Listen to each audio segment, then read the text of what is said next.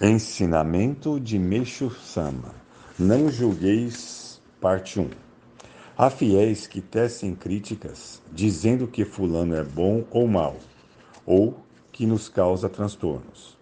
Se mesmo em número reduzido ainda existem fiéis que agem desta forma, significa que os meus ensinamentos ainda não foram devidamente assimilados.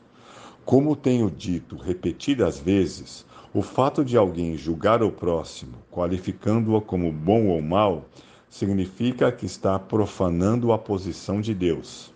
E isso é um erro gravíssimo. Portanto, gostaria que se prestasse muita atenção a este assunto, porque o ser humano é incapaz de discernir o bem ou o mal do próximo. Quem pensa consegui-lo é porque, sem perceber, atingiu o auge da vaidade. Isso é uma prova de que, na verdade, esta pessoa ainda nem adentrou o portão da fé. A obra divina não é tão superficial a ponto de ser compreendida pelo raciocínio humano. É preciso que as pessoas se conscientizem bem deste ponto. Seja como for, por ser uma obra divina realmente grandiosa, inédita desde a antiguidade, que visa salvar os três mil mundos, se o ser humano não tiver um pensamento, pensamento realmente amplo, não será capaz de perceber o quão magnífica ela é. Ou seja, querer por meio da visão sojo é o mesmo que tentar espiar o céu através de uma fresta do telhado de casa. Já me cansei de dizer que a fé não pode ser sojo e que somente por intermédio da fé dágio é possível conhecer a vontade divina. Não sei mais o que fazer, pois parece que as pessoas têm dificuldade de entender e, do mesmo modo, aquelas que continuam errando.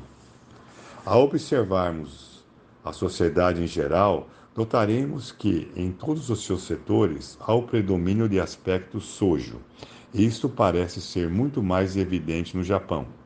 Até mesmo as organizações religiosas criam internamente grupos que lutam pelo poder. Esta má conduta tem repercutido nos jornais. Da mesma forma, os partidos políticos, as repartições públicas e as empresas não fogem à regra. É, essa situação, evidentemente, causa prejuízos à eficiência e ao progresso dos empreendimentos. Aliás, por ser um mundo tão equivocado, Deus irá reconstruí-lo. Examinando as causas, podemos afirmar que, sem exceção, as más condutas decorrem da atitude sojo.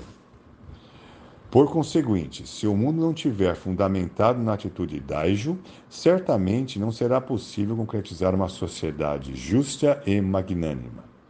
No entanto, apesar de serem fiéis na nossa igreja, se houver entre eles pessoas que ainda possuem resquícios do pensamento sojo, gostaria que tomassem consciência disso o quanto antes e mudassem seu pensamento, para que possam tornar-se autênticos messiânicos.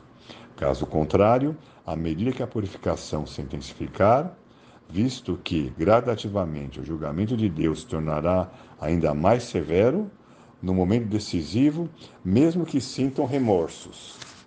Será tarde demais. Assim sendo, se for o caso de arrepender-se e se modificar, aconselho que o façam agora, antes que seja demasiadamente tarde. Por Meixo Sama, extraído do livro Alicerce do Paraíso, volume 4.